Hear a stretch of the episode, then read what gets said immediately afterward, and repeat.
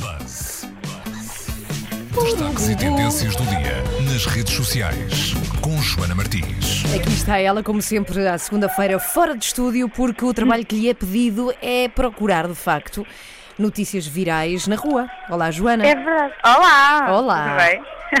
Bom, hoje estou a sair dos estúdios do, do The Voice Portugal. Ontem foi a primeira gala em direto, ao vivo, ahm, para estes concorrentes.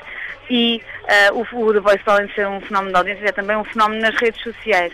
E já antes para vos falar ah, disto há algumas semanas, ah, há um concorrente especialmente querido pelo público na web. Chama-se Fernando Daniel. Um, e ao todo, os vídeos uh, que ele tem das atuações de- dele no The Voice já somam quase 9 milhões de visualizações. O Fernando é mesmo um fenómeno. É, uh, tendo em conta que nós somos 10 milhões, ele tem 9 milhões de visualizações, bom, estamos assim a fazer as contas.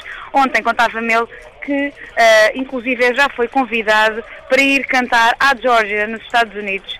Um, porque também lá gostam muito dele e têm visto muitos vídeos uh, das atuações do Fernando Daniel e por isso uh, achei que hoje finalmente devia fazer então esta, este destaque do Fernando Daniel que, uh, embora tenha cantado, ontem tenha sido o último a cantar, já é o concorrente com mais visualizações também no YouTube e todas as semanas que o Fernando Daniel canta é o primeiro vídeo uh, dos mais vistos do YouTube em Portugal. Por isso, se quiserem uh, ver o Fernando Daniel e ouvir e perceber então porque é que as pessoas gostam tanto dele, passem no Facebook do Buzz, facebook.com.br buzz.pt, que está lá o vídeo de ontem e já agora comentem e digam o que é que vocês acham também.